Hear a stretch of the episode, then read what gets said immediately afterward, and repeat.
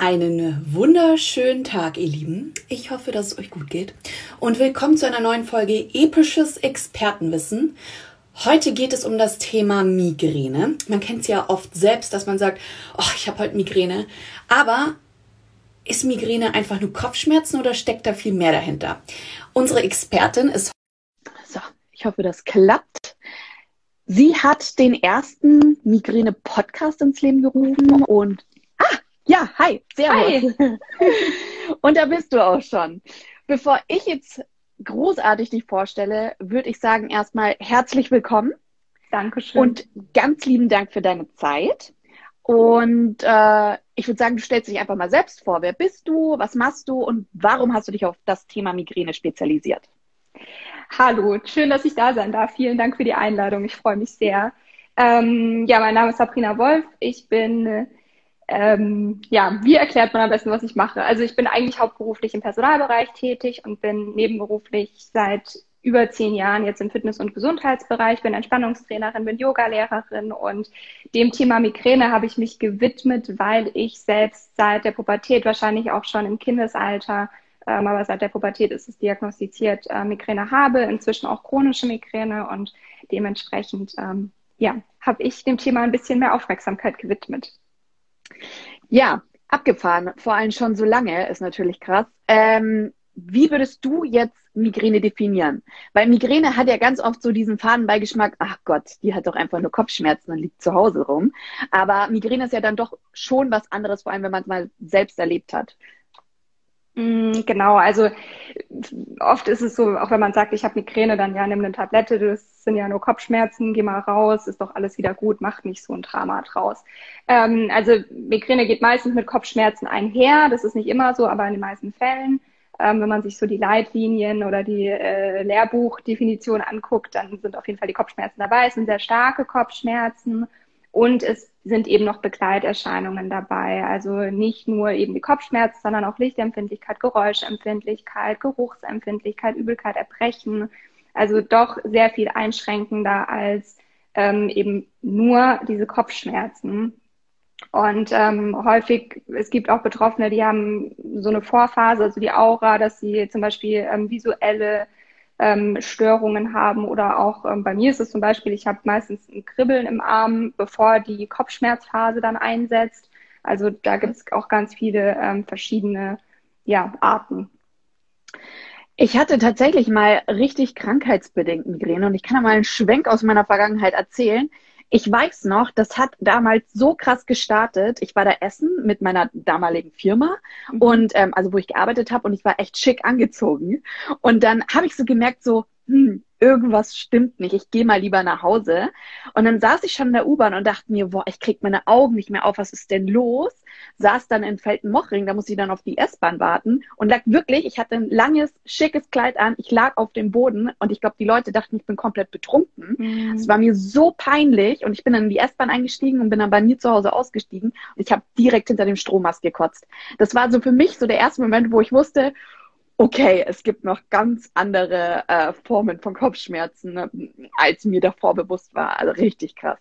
Und da wollte ich auch gleich mal fragen, was sind so die meisten Gerüchte oder so diese, wie soll ich es nennen, so dieses, was man so sagt, aber was gar nicht stimmt über Migräne, die du ganz gerne aus der Welt schaffen wollen würdest? Also zuallererst, wie wir es jetzt schon gesagt haben, dieses, es ist nur Kopfschmerzen. Also ich glaube, das ist ähm, ist was, was einem sehr oft ähm, entgegenschwingt. Aber auch dieses, also was mich immer sehr, ja, was ich immer so ein bisschen schade finde, ist, dass die Krankheit leider in der Gesellschaft, also ich glaube, das Wort wird sehr inflationär verwendet. Also auch wenn man einfach, ich möchte jetzt gar keine Schmerzen runterspielen, aber bei einigen, die halt einfach Kopfschmerzen haben und die dann sagen, was habe ich wieder Migräne, ähm, da steht natürlich eine Diagnose hinter. Also da muss man dann natürlich zum Neurologen, zur Neurologin gehen und da einfach das checken lassen. Ähm, aber was was ganz vielen Betroffenen, glaube ich, Leben schwer macht, sind diese guten Ratschläge. Also ich habe so das Gefühl, bei Migräne oder generell bei Kopfschmerzerkrankungen hat jeder was dazu zu sagen. Und ich glaube, das ist tatsächlich ähm, das, was viele am meisten stört, wenn dann gesagt wird, hey, trink doch einen Schluck Wasser, dann geht's dir wieder besser. Oder geh doch mal spazieren. Ja, Bewegung verstärkt halt leider die Attacke und Licht ist auch schwierig. Ne? Also das ist, ist immer so dieser gut gemeinte Ratschlag, was halt eigentlich einem nichts bringt und wo man sich dann wieder als Betroffene, Betroffener erklären muss. Und ich glaube, ähm, wenn da einfach mal nachgefragt werden würde, statt direkt einen Ratschlag rauszuhauen, wie es zum Beispiel bei anderen Krankheiten ist. Also ich würde jetzt niemals jemandem, der keine Ahnung, Diabetes hat, einen Ratschlag geben, weil ich mich damit gar nicht auskenne. Aber bei, bei Migräne, bei Kopfschmerzerkrankungen habe ich immer so das Gefühl, jeder hat was dazu zu sagen und jeder hat einen guten Ratschlag für einen. Und das wäre ja. sowas, ja, was ich, was ich gerne aus der Welt schaffen würde, dass man eher zuhört und fragt, statt ähm, direkt irgendwelche Ratschläge zu verteilen. Ich glaube, das ist auch mega schwer, weil das ist bei mir, ich sehe da jetzt so eine Parallele zum Beispiel bei der Haut. Da wird mhm. immer gesagt, versuch mal das. Und ich weiß noch ganz genau, ich hatte ganz, ganz schlimme Haut und dann hat, ich habe gekellnert und dann hat ein Gast zu mir gesagt, Mai, schmier dir doch mal äh, Urin ins Gesicht. Und ich dachte mir, ey, geht's eigentlich noch? Wir kennen uns nicht. Ich meine, ja. das ist zwar ein echt gut gemeinter Rat, aber so manchmal sollte man erstmal überlegen, bevor man was sagt. Ja. Ähm, aber ich glaube, da verfällt man auch relativ schnell dazu, weil man so viel auch liest und wie du schon gesagt hast, das wird ja auch so inflationär angewendet oder, oder einfach verwendet, ähm, was ich ein bisschen schade finde. Finde ich auch so ein bisschen Parallele zu Depressionen. Ganz viele Leute sagen, mhm. oh, ich habe hier, ich habe wieder eine Depression. Viele Leute wissen gar nicht, wie sich eine Depression wirklich auswirkt. Ja. Das ist ja auch sehr lebenseinschränkend. Und da würde ich auch gleich zu meiner nächsten Frage kommen. Ähm, ich meine, Migräne wirkt sich ja nicht immer gleich aus. Wie wirkt sich das jetzt zum Beispiel bei dir aus und was hast du für Lebenseinschränkungen dadurch? Also ähm, bei mir hat es immer sich so ein bisschen verändert im Laufe des Lebens. Also wie gesagt, ich habe es jetzt erst, ähm, dass es so, so stark wurde und so viele Attacken äh, monatlich seit ein paar Jahren. Ähm, vorher hatte ich so zwei, drei Attacken monatlich. Das, das war einfach viel weniger, als es jetzt ist. Ähm, das kommt immer so ein bisschen drauf an. Also bei mir ist es tatsächlich so, es gibt, also fangen wir mal so an, es ist natürlich, man kann nur eine begrenzte Anzahl von Tabletten im Monat nehmen zum Beispiel, weil dann auch immer gesagt wird, ja, nimm doch eine Tablette, dann ist alles wieder gut. Ist halt leider nicht so, weil erstens die Tablette muss erstmal so gut wirken, dann läuft die Attacke trotzdem noch im Hintergrund, also man darf sich dann trotzdem eigentlich nicht übernehmen und einfach weitermachen. Ähm, das ist so eine Einschränkung. Und ähm, was auf jeden Fall eine Einschränkung ist, ist diese, ja, man kann halt kaum was tun. Also bei mir ist es tatsächlich so, ich habe zwar so meine Tools, meine Maßnahmen, die ich, ähm, die ich mache, wenn eine Attacke kommt. Im besten Fall kriege ich sie damit weg, aber oder dränge sie in den Hintergrund. Aber wenn halt wirklich, wenn ich keine Tablette nehmen kann, dann geht meistens gar nichts mehr. Und das sind halt so diese Einschränkungen, die man hat, auch mit Übelkeit, Erbrechen, Lichtempfindlichkeit, Geräuschempfindlichkeit, das ist bei mir alles mit dabei. Ähm, das ist natürlich einschränkend. Und ich glaube, also ja, es ist, glaube ich, für viele nicht so richtig nachzuvollziehen, weil wenn man die Attacke hat, dann liegt man meistens für sich alleine im dunklen Zimmer. Und wenn man dann wieder, wenn die Attacke wieder vorbei ist, dann ist man wieder ja, einfach wieder normal, der normale Mensch. Und ich glaube, dadurch, dass die Menschen einen wirklich nur so sehen, ist diese Schwierigkeit, das zu verstehen als Erkrankung, ähm, einfach auch nochmal da. Also das ist so das, was ich, ja, was ich im Alltag immer schwierig finde, dass, dass es halt keiner mitkriegt, wenn es einem richtig schlecht geht. In den meisten Fällen. Da habe ich gleich mal eine Zwischenfrage. Das kam nämlich auch ähm, aus unserer Community die Frage, wie, weil du ja auch gesagt hast, du arbeitest im Personalwesen, wie ist denn das für dich im Job und im Beruf? Wie verständlich oder verständnisvoll sind sie oder wie versuchst du quasi deine Krankheit dort besser präsent zu machen? Ähm, also ich, ich bin tatsächlich, ich habe jetzt gerade eine Bewerbungsphase hinter mir und ich bin recht offen mit dem Thema umgegangen. Also ich bin jetzt nicht in jedes Vorstellungsgespräch gegangen und habe gesagt, hallo, ich bin Sabrina und ich habe Migräne, sondern ähm, wenn sich halt ergeben hat, dann habe ich schon auch gesagt. Ähm, klar, wenn man mich googelt, findet man das normalerweise und ich würde jetzt mal vielen unterstellen, dass man zumindest mal, wenn auf dem Lebenslauf irgendwie draufsteht, Podcast, Blog, wie auch immer, dass man dann mal googelt. Ähm, aber ja, also ich, ich habe die gute Erfahrung damit gemacht, dass man besser offen damit umgeht, weil ich persönlich habe einfach ein sehr großen Druck sonst dahinter. Also gerade Probezeit, um Gottes Willen, ich darf nicht krank werden, es darf mir keiner anmerken, es darf nicht jemand sehen, dass ich eine Tablette nehme oder sowas. Also ich finde, ähm, das, das war so für mich der beste Weg, damit einfach umzugehen. Und im beruflichen Alltag ist es einfach schwierig. Ich glaube, es ist ganz viel Kommunikation, also wirklich mit den Kolleginnen und Kollegen zu sprechen, ähm, wirklich auch zu sagen, wenn es einem nicht gut geht und dann auch die Reißleine zu ziehen. Also ich bin davon überzeugt, ich bin da selbst sehr schlecht drin. Ähm, es ist nicht die, der beste Weg, sich durchzuquälen. Ähm, man muss, man muss es gut, ja, man muss gut auf sich Acht geben. Und ähm, klar, ich kann es verstehen. Also ich hatte teilweise in den letzten Monaten 20 Attacken im Monat, die kann ich mich natürlich nicht jeden, jeden Tag krank schreiben lassen. Das geht gar nicht. Aber ähm, ich glaube, dass man da so seinen Umgang finden muss und auch schauen muss, was hilft mir. Weil du es gerade angesprochen hast mit, da ist natürlich auch viel Druck dahinter. Ist Stress und so weiter, ist das nicht auch mm, ein Trigger-Point ja. für Migräne? Wie gehst du da im Arbeitsalltag um? Mm, also bei mir ist nicht so sehr der Stress das Problem, sondern der mhm. Abfall vom Stress, also dann wieder zur Entspannung. Ähm, also ich habe sehr oft am Wochenende Migräne, also meistens samstags oder auch, ähm, dass dann die Migräne nach einem stressigen Tag zum Beispiel kommt, wenn ich dann abschalten kann. Ähm, ist natürlich nicht immer so, gibt immer verschiedene Faktoren. Ähm, ich versuche, gerade wenn man wirklich für sich Stress als Trigger ähm, identifiziert hat, dann muss man, glaube ich, so ein bisschen schauen, was kann ich mir Gutes tun, damit das nicht passiert. Also vielleicht kein Multitasking machen, ähm, Entspannungsübungen einbauen. Also all das und gerade Entspannung ist super in der Vorbeugung, hat in Studien super Ergebnisse erzielt, genauso gut wie teilweise Medikamente wirken können. Ähm, dementsprechend Entspannungstraining ist immer eine gute, gute Wahl. Und deswegen, ähm, ja, da, da einfach zu schauen, dass man vielleicht sich nicht zu viele Termine am Tag legt. Das ist immer leichter gesagt als dann im Arbeitsalltag getan, das weiß ich auch. Aber ähm, da einfach auf sich acht geben. Das ist dann wahrscheinlich auch der Grund, warum du die Ausbildung zur Spannungstrainerin gemacht hast, oder? Mit, mit ja. Ja, ja ich finde es ganz interessant. Zum einen im Punkt kein Multitasking. Ich bin ja absolut kein Fan von Multitasking. Ich finde, das ist ein Anspruch, der an uns gesetzt wird, der kompletter mhm. Schmarrn ist. Weil ich meine, wir haben nur 100% Konzentration und selbst wenn wir Multitasking machen, machen wir eine Sache nicht richtig. Und ähm, witzig auch, weil du das angesprochen hast mit den Terminen. Ich war ein bisschen vorsichtig, was zum Beispiel die Anfrage anging, deine Uhrzeit. Da habe ich mir gedacht, ich lasse das voll flexibel, weil ich finde, dass es total ähm, passiert total schnell, dass man sich selbst stresst in Form von, naja, wie du gerade gesagt hast, es ist manchmal nicht so einfach, sich die Termine so zu legen, weil man hat irgendwie auf alles Bock aber man ja. hat nur eine begrenzte Anzahl von Zeit am Tag. Und ähm, deswegen finde ich das auch ganz wichtig für jeden anderen, sich bewusst zu machen, dass man da einfach mal sagt, stopp, weil es im Endeffekt dann auch auf die Gesundheit geht. Also sehr, sehr spannend.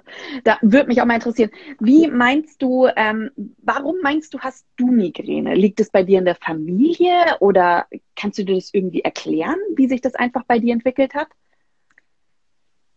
Genau, also inzwischen ähm, sind die Forscher der, also die Erkenntnis, dass es einfach eine genetische Veranlagung ist. Es kann in der Familie auftreten, muss aber nicht. Aber bei, ich glaube, 70 Prozent der Betroffenen ähm, tritt Migräne in der Familie auf. Ähm, manchmal kann es auch sein, also bei mir war es zum Beispiel in der Familie so, als meine Mama hat Migräne.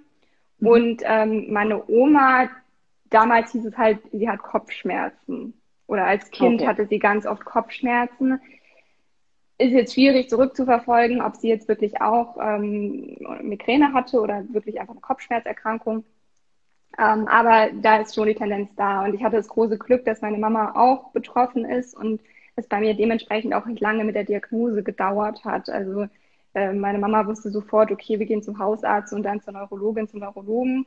Und ähm, das war dann auch direkt der Weg. Aber wenn ich da mit anderen spreche, die haben irgendwie Ärzte, Ärztinnen hinter sich massenweise, bis sie die richtige Diagnose gestellt bekommen. Und ich glaube, da muss ja einfach noch sehr viel getan werden in Deutschland, dass einfach die ähm, Patientenversorgung besser gestärkt wird. Ja.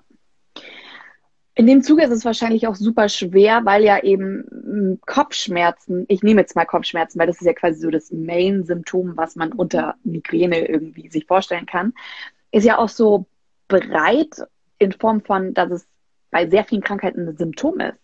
Sei es von einer Glutenunverträglichkeit, das ist das Symptom, von äh, irgendwie einer Allergie kann es das Symptom sein, von einer Erkältung. Es kann ja im Endeffekt, ich meine, wir haben gerade zum Beispiel die Corona-Situation, da war Kopfschmerzen ein Symptom davon und jeder hat sich gedacht so, oh mein Gott, äh, sobald man Kopfschmerzen hat, kriegt man gleich irgendwie Angst. Ähm, aber weil ich jetzt auch gerade zum Beispiel vorhin das mit Allergien und so weiter angesprochen habe, inwiefern beeinflusst Ernährung, also jetzt auch insbesondere zum Thema Migräne, deine Gesundheit?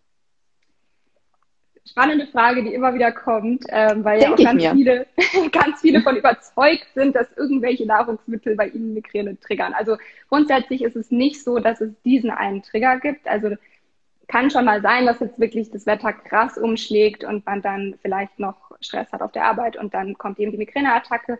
Aber in der Regel ist es nicht so, dass man jetzt, weiß ich nicht, Tomaten isst und dann kommt eine Migräneattacke.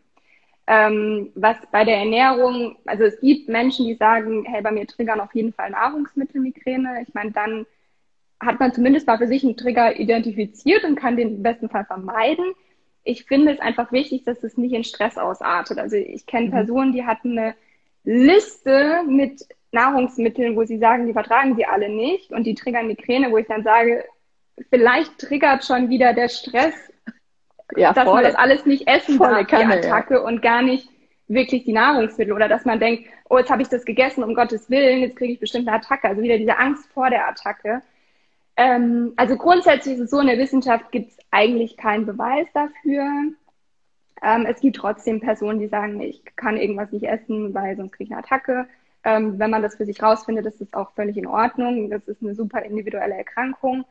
Was man aber grundsätzlich sagen kann, das Migränegehirn liebt Regelmäßigkeiten und das ist auch auf die Ernährung bezogen, also einfach eine ausgewogene und eine regelmäßige Ernährung, also zu den gleichen Uhrzeiten essen, zu den gleichen Uhrzeiten schlafen, das ist auch mit dabei und halt auch dieses, ja, am Wochenende auch regelmäßig essen. Also, dass man so diese Essenszeiten für sich einhält, dass der Blutzuckerspiegel nicht so sehr schwankt, also deswegen auch, ähm, wie gesagt, eine ausgewogene Ernährung. Es gibt ähm, also zum Beispiel die Schmerzklinik Kiel empfiehlt eine, ähm, ähm, die Schmerzklinik Kiel empfiehlt eine kohlenhydratreiche Ernährung, zum Beispiel auch wenn man oft mit Migräne aufwacht morgens, dass man abends noch mal vom Schlafengehen was isst, weil sonst ähm, ja die, die ähm, Energieversorgung im Gehirn abfällt über Nacht und deswegen morgens vielleicht eine Attacke kommt. Also das wird so empfohlen, das kann man mal ausprobieren. Ähm, aber grundsätzlich es gibt ja auch immer wieder die, äh, die Menschen, die sagen, ketogene Ernährung und Migräne ist geheilt. Man muss es wirklich ausprobieren. Also ich habe für mich festgestellt, ich fahre mit einer kohlenhydratreichen Ernährung einfach sehr, sehr gut. Und ja, Mega interessant, weil Ketogen ist ja exakt das Gegenteil von kohlenhydratreich, weil bei Keto lässt man ja so alles aus. Ja, äh, ja aber das äh, trifft auch ein bisschen so wieder den, ähm, das Prinzip, was wir ein bisschen vermitteln wollen, dass es alles so stark individuell ist. Man kann nicht sagen, äh, vegan ist das Gros oder Keto ist das Gros. Jeder Mensch ist einfach anders. Und ich meine, wie du selbst schon sagst, die einen sagen das, die anderen das. Du hast auch schon ein bisschen was ähm, von meiner nächsten Frage vorab gegriffen. Und zwar das Thema Rituale, wie das eben das beeinflusst. Da kam auch vorne eine Frage, wie zum Beispiel Schichtarbeit Migräne beeinflusst, weil Schichtarbeit ist ja auch, glaube ich, relativ unterschiedlich, so wie ich es zum Beispiel im Krankenhaus mitbekommen habe. Ähm, kannst du da was dazu sagen? Ja, also ähm, wie gesagt, grundsätzlich das Migränegehirn mag Regelmäßigkeiten, also regelmäßig schlafen, regelmäßig essen, regelmäßiger Alltag, ähm, möglichst auch gerade mit diesem Stressabfall zum Beispiel auch hier Regelmäßigkeiten. Ähm, ja, deswegen ist natürlich Schichtarbeit da schlecht, weil ähm, das einfach dieses Problem ist, dass man meistens nicht regelmäßig schlafen kann, regelmäßig essen kann. Ähm, deswegen kann das schon die Migräne negativ beeinflussen, ja. Und ähm, weil du vorhin das Thema angesprochen hast, Bewegung, Sport, das äh, verschlimmert bei dir tatsächlich den Migräne-Schub oder vielleicht wahrscheinlich bei fast allen. Wie sieht das im Sportroutine aus? Also jetzt mal abgesehen von Yoga, was ja schon eher in die Entspannungsrichtung geht, aber wie schaut es damit so Hit-Trainings und so weiter aus? Ähm, also bei Hit muss man, glaube ich, so ein bisschen aufpassen, ob man es gut verträgt, ähm, auch beim Joggen. Also da ist auch wieder so Viele sagen halt, sie gehen joggen, dann triggert das eine Attacke. Ähm, ich glaube, da okay. muss man so ein bisschen für sich selbst aufpassen und auch langsam beginnen und langsam starten und einfach den Körper dran gewöhnen. Also Migräne ist einfach eine Reizverarbeitungsstörung und alles, auf uns passen so viele Reize drauf ein, wenn dann vielleicht noch Stress ist und dann das Wetter umschwingt und man dann auch noch den Körper total überfordert, weil man joggen geht und sonst nie joggen geht, ja. ähm, dann, dann ist es natürlich kontraproduktiv. Also deswegen der langsam Anfang, aber grundsätzlich ist es so, dass ähm, auch in den Leitlinien ähm, empfohlen wird, dass Sport genauso wie Entspannung als Prophylaxe eingesetzt wird. Mm, während, wenn wirklich eine Attacke da ist oder wenn eine im Kommen ist, dann kann es natürlich sein, dass die ähm, dadurch verstärkt wird. Also dass es so eine, auch was oft abgefragt wird, verstärkt die Bewegung deiner Attacke, dann ist es, oder deine Kopfschmerzen, dann ist es wahrscheinlich Migräne. Kann es auch, das kommt mir jetzt gerade, kann es auch einfach daran liegen, dass man beim Sport falsch atmet? Ich weiß nämlich noch ganz damals, als ich ähm, im Fitnessstudio war und dann musste ich so Kraftübungen machen, wo ich einfach gemerkt habe, mein Hirn kriegt nicht genügend Sauerstoff, habe ich innerhalb von fünf Sekunden ein Hirnstechen bekommen, dass alles zu spät war. Kann, also hängt es zusammen? Das kann schon sein. Also gerade Krafttraining wird auch nicht so richtig empfohlen. Also wenn, dann wird eben Ausdauersport empfohlen als Vorbeugung. Krafttraining, also ich mache super gerne Krafttraining. Ich bin auch ausgebildete Trainerin. Ähm, dadurch weiß ich, wie ich atmen muss, dadurch weiß ich, wie ich richtig trainiere und dadurch kenne ich auch meine mhm. Grenzen recht gut. Aber wenn jetzt wirklich jemand sagt, hey, ich habe äh, super viele Attacken, würde ich erstmal empfehlen, Ausdauersport zu machen. Mhm. Ähm, aber natürlich, das, das kann ein Trigger sein. Okay. Ja. Äh, da gleich eine Zwischenfrage, weil du ja quasi deinen Unwetter im Kopf Podcast auch hast. Sprichst du da auch genau solche Themen an, wie zum Beispiel Sport bei Migräne Okay, ja. ist vielleicht auch mal ganz interessant, weil wir ja jetzt nicht alles bearbeiten können, ja, dass genau. man da ganz viel dann auch bei dir dazu. findet. Sehr cool. Ähm, ja, dann die nächste Frage. Stress, das haben wir ja eh schon erwähnt. Ich glaube, wir reden ja jetzt hier eh von dem Stress, der einfach den Cortisolspiegel hebt. Mhm. Das ist ja nochmal ein Unterschied. Es gibt ja Stress, der Spaß macht.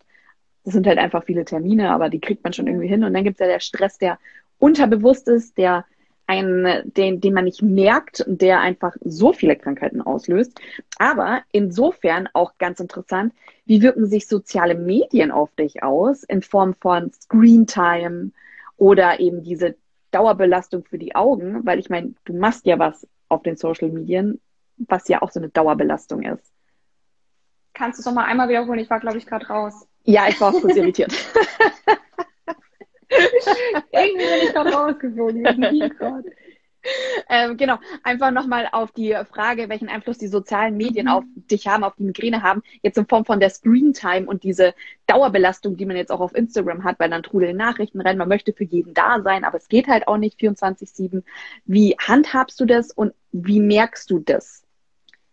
Mm, also ich habe schon am Anfang sehr intensiv gemerkt, dass ich lernen muss, mich abzugrenzen, weil natürlich ganz viele mir ihre Geschichten erzählen und es ist auch super schön, dass da mir so ein Vertrauen entgegengebracht wird, aber es ist natürlich auch, wenn ich, ich, ich habe einfach für mich festgestellt, ich darf mitfühlen, aber ich darf nicht mitleiden. Mhm. Und ähm, da musste ich mich lernen abzugrenzen. Das klappt manchmal mehr, manchmal weniger. Ähm, ja. Aber das ist so ein, ein Learning gewesen, das ich hatte. Und dann auch dieses Thema Bildschirmzeit. Also ich habe versucht, meine Bildschirmzeit sehr zu reduzieren. Das ist natürlich ähm, immer schwierig, weil man natürlich auch Stories machen möchte und Posts machen möchte und Reels und was weiß ich was alles. Ja. Ähm, aber ich habe es tatsächlich versucht zu reduzieren. Ähm, und was ich auch mache, ist, ich versuche im Bett nicht mehr ähm, in Instagram reinzugucken. Also ich beantworte höchstens noch WhatsApp-Nachrichten, aber ich gehe nicht mehr in Facebook, ich gehe nicht mehr auf Insta. Ähm, versuche da den Abend so ein bisschen für mich zu genießen und mal nochmal was zu lesen und so weiter und auch nicht morgens direkt mit Instagram zu starten, weil ich habe dann einfach gemerkt, ich lag da morgens schon im Bett und habe irgendwelche Fragen beantwortet und ich glaube, ja. da muss man für sich so ein bisschen den Weg finden und ähm, ja, das ist für mich eigentlich eine gute Lösung gewesen. Ja, das ist immer schwerer gesagt als getan. Das ist mhm. teilweise für mich auch so eine gewisse Generationsproblematik, die wir haben. Wie du schon gesagt hast, man möchte noch eine Reels machen, man möchte noch eine Story machen. Man möchte einfach gut performen am Ende des Tages, weil das ja auch eine Bestätigung gibt. Also ich finde das auch, es ist ein ganz schmaler Grad zwischen, ich möchte alles geben, weil ich die Bestätigung brauche und ich darf nicht zu viel geben, weil ich sonst krank werde. Ja. Ähm, ja. Aber dann kommen wir doch gleich mal zu ein ähm, paar praktischen Dingen, und zwar deine besten Tipps. Was sind so die, die du jedem geben würdest, der Migräne-Schübe hat oder ähm, auch nur leichte oder eben auch starke? und auch als SOS-Tipps? Also, ähm, fangen wir mal an, was ich jedem mitgeben würde, ist einen richtigen Arzt, eine richtige Ärztin zu finden, die einem unterstützt. Mhm. Weil ich finde nichts schlimmer, als wenn man der Krankheit und den Attacken ausgeliefert ist und wirklich einfach nur aushalten muss. Also ich finde, es gibt, also ich muss auch oft Attacken aushalten, weil ich einfach so viele habe und man nur eine bekannte Anzahl an Schmerzmitteln nehmen kann. Ähm, ich glaube, man muss seinen Weg finden. Es gibt ja auch inzwischen, ich habe zum Beispiel ganz gute Erfahrungen mit CBD-Öl gemacht. Mhm. Ähm, ich habe auch so ein Neuromodulationssystem, Cephali heißt es. Das ist, ähm, klebt man sich hier auf die Stirn. Das ist wie so ein Tanzgerät, nur halt für den Kopf. Mhm. Und ähm, damit mache ich auch ganz gute Erfahrungen. Aber es hilft halt nicht immer. Und ich finde, man muss einfach die richtigen Medikamente auch als Unterstützung haben, dass man sie zumindest hat, um darauf zurückgreifen zu können, wenn man sie braucht. Das ist so das mhm. Erste.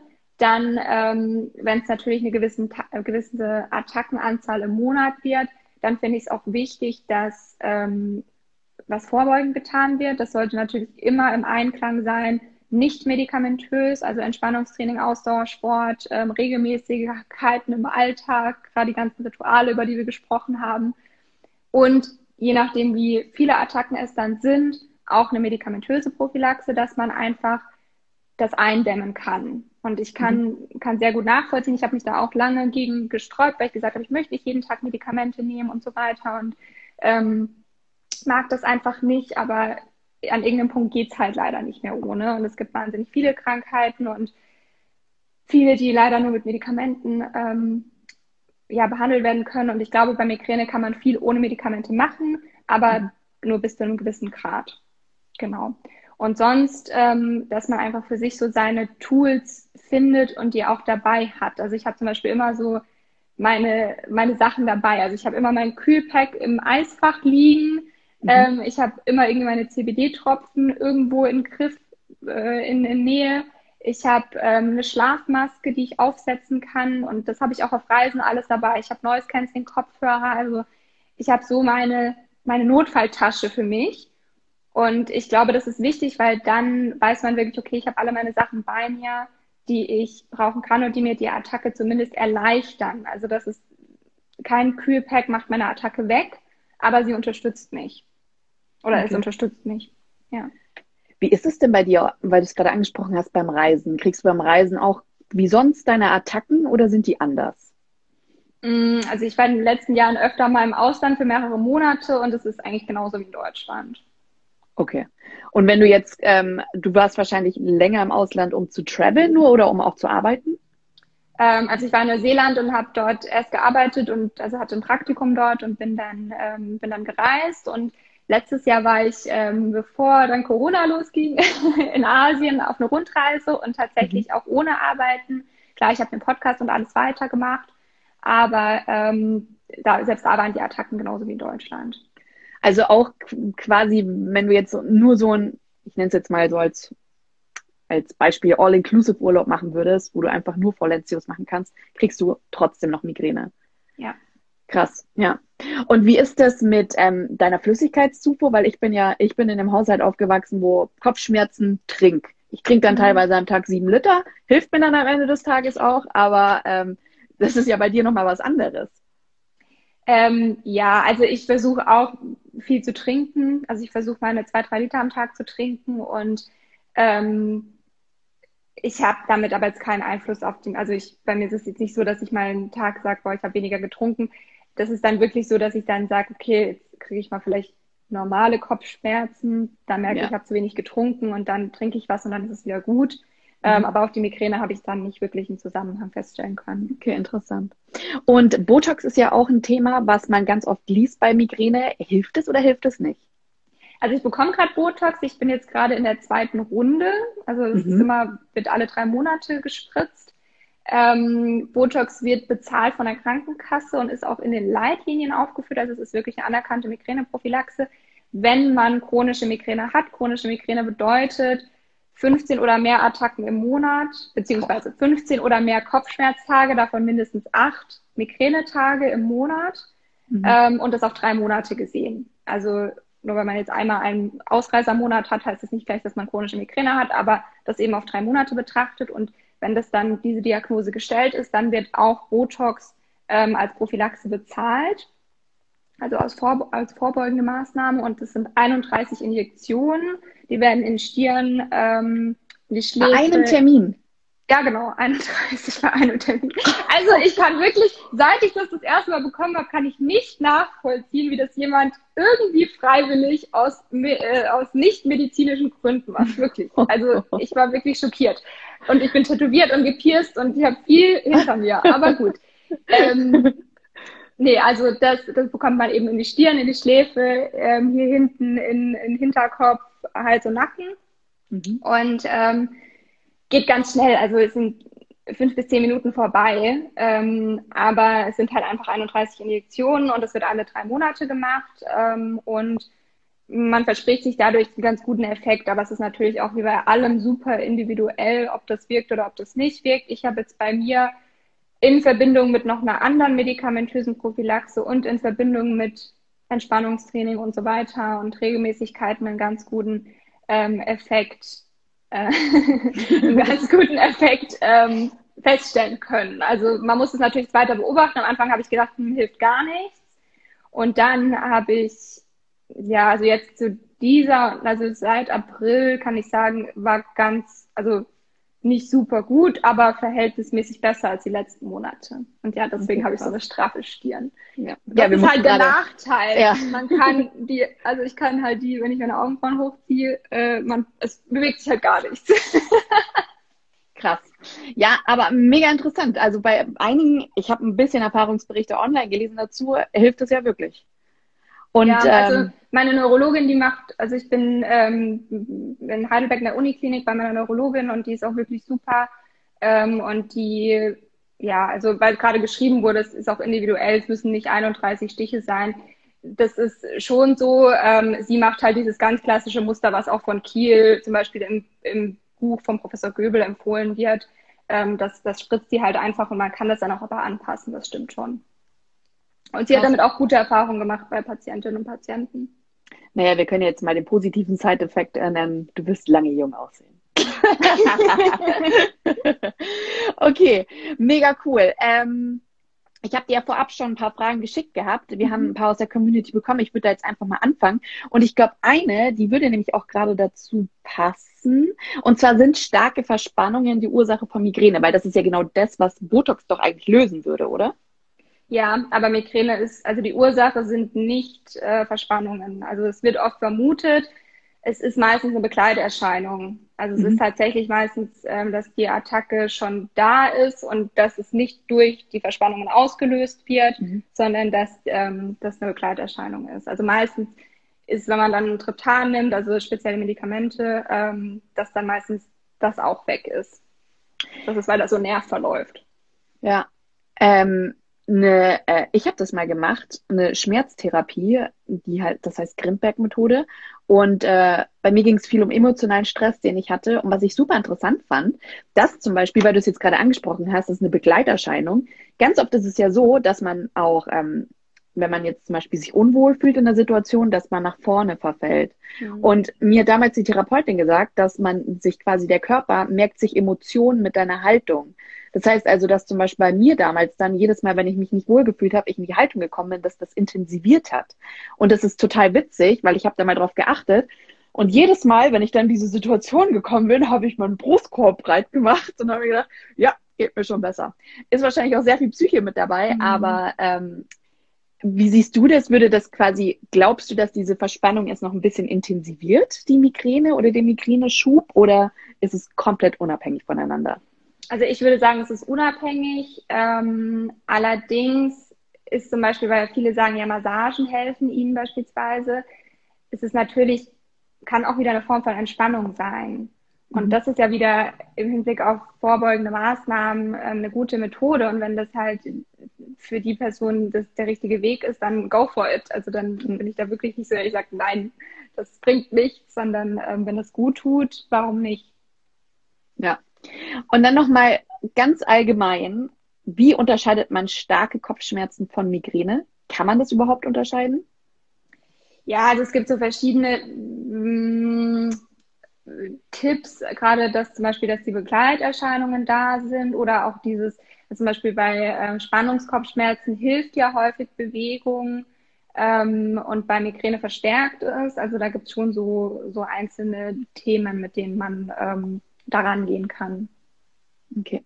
Und wenn man während einer Schwangerschaft, äh, wenn man schwanger ist, was kann man da gegen Migräne machen? Auf jeden Fall ähm, einen guten Arzt, eine gute Ärztin an der Seite haben, die auch da beraten können. Natürlich ist mit Medikamenten schwierig. Was ich da oft gehört habe, ist ähm, gerade das Thema Magnesium. Also Magnesium hochdosiert ist auch in Studien belegt, kann Migräne vorbeugen. Das kann man natürlich auch in der Schwangerschaft nehmen. Also das ist so das einzige Schmerzmittel. Also das ist immer so ein bisschen unterschiedlich. Natürlich, ich verstehe jede Frau, die sagt, sie möchte in der Schwangerschaft keine, keine Medikamente nehmen, ist auch nicht empfohlen. Ich war damals in der Schmerzklinik Kiel und da wurde mir gesagt, Triptan, also Sumatriptan geht bis zu einem gewissen Grad in der Schwangerschaft. Aber das muss natürlich auch jeder selbst wissen, ähm, wie, wie man damit umgehen möchte und muss sich da auf jeden Fall ärztlich beraten lassen. Okay. Und ähm, hast du so einen Tipp, wie man einen Anfall schneller losbekommt? Gibt es da irgendwas, was Ruhe. du schon mittlerweile rausgefunden hast? Okay. Dunkelheit, Schlaf, Ruhe, okay. Schmerzmittel. Dann, also bei mir, bei mir ist tatsächlich so, also ich, wie gesagt, ich habe ähm, ich habe so meine Tools, aber dass wirklich eine Attacke zuverlässig weggeht, ist tatsächlich nur mit Schmerzmitteln. Ich würde auch gern was anderes sagen, aber es ist halt so. Weil da gerade ein Kommentar reinkommt, Paracetamol, IV, hilft in der Schwangerschaft intravenös. Oha. Okay. da muss man aber zu Hause gleich jemanden haben, der das sticht. Ähm, kannst du dazu was sagen oder wollen wir das einfach mal so stehen lassen? Ich würde es einfach mit einem Arzt sprechen, ja. äh, besprechen, weil der, der, die muss dann auch so ein bisschen ähm, das, das auch äh, dann gegebenenfalls intravenös geben und verordnen. Ja. Deswegen einfach ähm, sich bestenfalls einen guten Arzt, eine gute Ärztin suchen und dann unterstützen. Wie stehst du insgesamt, weil wir jetzt ganz oft Schmerztabletten gesagt haben, wie stehst du dazu? Weil ich, also du musst sie ja nehmen, weil es ja ganz anders nicht geht, aber ich hab, weiß noch damals, ich bin jemand, ich habe früher, als ich klein war, super oft Schmerztabletten genommen, einfach weil ich extreme Regelschmerzen hatte und ich war nicht mhm. mehr, ich war nicht mehr ansprechbar. Und habe dann aber irgendwann gesagt, so, nee, ich gewöhne mich irgendwie an diese Schmerztabletten, habe sie dann weggelassen und als ich im Krankenhaus war, habe ich dann wieder angefangen, Schmerztabletten nehmen zu müssen, weil ich einfach extreme Schmerzen hatte. Ich hatte mir mein Bein gebrochen. Und ich bin super schnell abhängig davon geworden. Also das war, ich war erschreckt von mir selbst, weil als sie mich entlassen haben, wurden mir die Schmerztabletten weggenommen, also weggenommen in Anführungszeichen, die starken Schmerztabletten. Und ich habe einen Heulanfall bekommen, weil ich Angst hatte, dass ich diese Schmerzen wieder bekomme. Hm. Hast du das Gefühl, dass man da, dass es ein ganz schmaler Grad ist oder dass es bei den Medikamenten, die man bekommt, eigentlich relativ also sicher muss, ist? Man muss eben aufpassen. Also es gibt diese 10-20-Regel, ähm, gerade im Hinblick auf Triptane und Schmerzmittel. Das bedeutet, dass maximal an zehn Tagen im Monat Schmerzmittel genommen werden können, sollen. Mhm. Ähm, und an 20 Tagen eben ohne. Es zählt da wirklich der Tag, also es zählt nicht das Schmerzmittel, das man nimmt. Also wenn man jetzt an einem Tag zum Beispiel zwei Triptane nimmt, dann zählt das nicht als zwei Tage, sondern das ist ein Tablettentag. Mhm. Und ähm, wenn man da eben drüber ist, dann kann es passieren, dass man einen Medikamentenübergebrauchskopfschmerz bekommt. Und der muss dann tatsächlich behandelt werden mit einer Medikamentenpause. Mhm. Und ähm, ich habe selbst eine hinter mir, es ist nicht schön, deswegen ähm, versuche ich mich da sehr dran zu halten. Es ist natürlich individuell. Also diese 10-20-Regel ist eine Regel, die es gibt. Es gibt aber auch Menschen, die sagen, sie können zwölf nehmen. Es gibt aber auch Menschen, die sagen, bei ihnen ist schon 7, 8 kritisch. Also das okay. ist sehr unterschiedlich, ja. Aber grundsätzlich ist es nicht verkehrt, sich, also man sollte sich an die 10-20-Regel halten. Okay. Was hältst du von hochdosiertem Magnesium? Wenn man es verträgt, super. Ich vertrage es leider nicht. Oha. Inwiefern? Also ich bekomme wahnsinnige Magenschmerzen, ähm, okay. ähm, wenn ich es mhm. wenn hochdosiert nehme. Also hochdosiert bedeutet 600 Milligramm ähm, pro Tag. Und das ist das, was empfohlen wird. Ähm, ich ich vertrage nicht mal 100. Also das ist bei mir. Also meine Neurologin meinte so, als ich gesagt habe, naja, ich nehme das halt und nehme so viel, dann meinte sie, ja, das sind ja homöopathische Dosen, das brauchen Sie gar nicht machen. Geil. Ja. Äh, hast du Erfahrung mit Darmaufbau und Migräne? Nee. Gar nicht. Ähm, hast du das mal vorzumachen? Also ich habe ähm, mich damit schon öfter mal auseinandergesetzt, aber bisher nicht. Also ich kann da dazu nicht viel sagen. Weil das ist aber ja ausprobieren, einfach ja. ausprobieren. Also ganz bei ganz vielen Dingen ausprobieren. Also ich nehme dieses Happy Gut von, ähm, weiß ich jetzt gerade nicht welcher Marke. Ähm, das, das nehme ich als Unterstützung, aber ist auch nicht so, dass ich da einen Unterschied merke. Da kann ich vielleicht ähm, was dazu sagen. Hier war nämlich direkt die Frage Omnibiotik Ketox Light. Light. Da habe ich Detox Light soll es, glaube ich, heißen. Ähm, haben wir auch keine Erfahrung damit. Aber wir arbeiten mit einem Mikrobiomarzt zusammen mhm. und ähm, sind da auch sehr interessiert an dem Thema und versuchen da uns immer mehr einzulesen. Das äh, Problem ist nämlich bei diesen Präbiotika, beziehungsweise es ist kein Problem. Aber was viel wichtiger ist, dass man sich selbst mal seinen Stuhl testen lässt, weil dadurch kriegt man einfach Aufschluss darüber, was im Magen eigentlich da gerade so stattfindet. Und ähm, wenn man das macht, auch wieder, wie du schon gesagt hast, bei Migräne, einen Arzt finden, der darauf spezialisiert ist und der da auch Interesse dahingehend hat und ähm, sich da mal beraten zusammensetzen, weil im Darm, der Spruch ist nicht umsonst, im Darm liegt der Tod, da passiert extrem viel und es ist ja auch mit unserem Hirn verknüpft.